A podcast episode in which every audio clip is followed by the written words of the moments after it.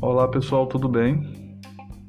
É, estou aqui hoje novamente para gravar o nosso 23º episódio de leitura de textos literários a fim de minimizar a dureza desses dias em isolamento social em razão da Covid-19, essa pandemia que a todos atinge, sobretudo pelo fato de hoje termos ultrapassado 11 mil mortos por essa doença aqui no Brasil.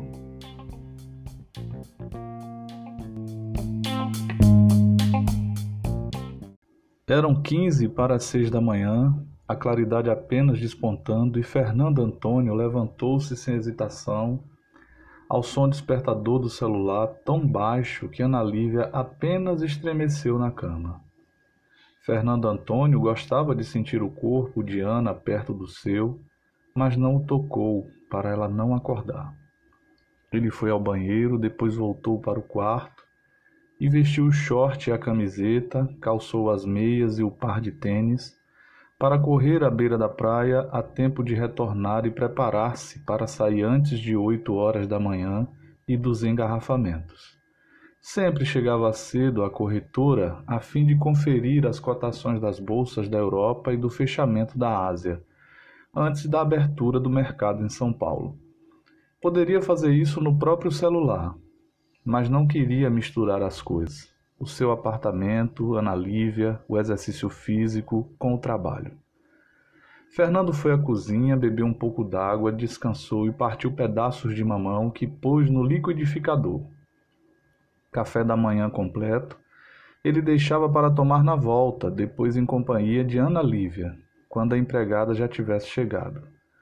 Com o copo com o suco na mão, caminhou até a janela da sala, no oitavo andar, que passava a noite fechada por causa do vento que vinha do mar.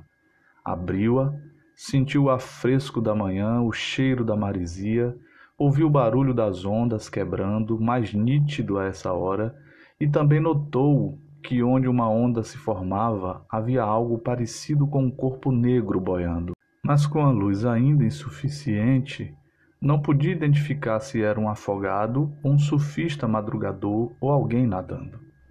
Fernando bebeu o último gole do suco e dirigiu-se à porta do apartamento. Tomou o elevador e, ao chegar à rua, notou que algumas das pessoas que vinham cedo para correr ou caminhar no calçadão haviam parado do outro lado da Avenida Vieira Solto e olhavam em direção ao mar. Resolveu então atravessar a avenida e certificou-se de que havia mesmo o cadáver de um negro que era jogado de um lado para outro e para cima e para baixo nas ondas.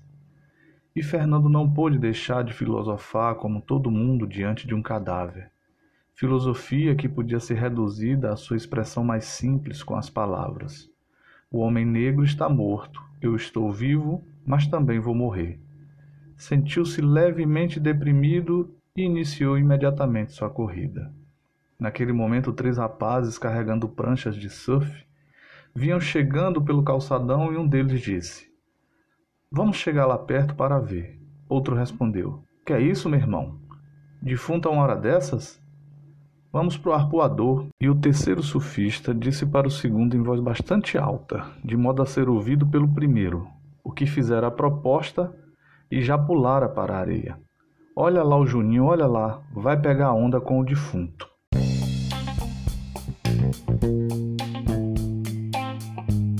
O texto lido é intitulado O Corpo, e esse texto é do escritor brasileiro, é um contista contemporâneo chamado Sérgio Santana, que lamentavelmente nesse final de semana morreu no Rio de Janeiro vítima da Covid-19. Mais uma perda no campo da cultura e da literatura brasileiras.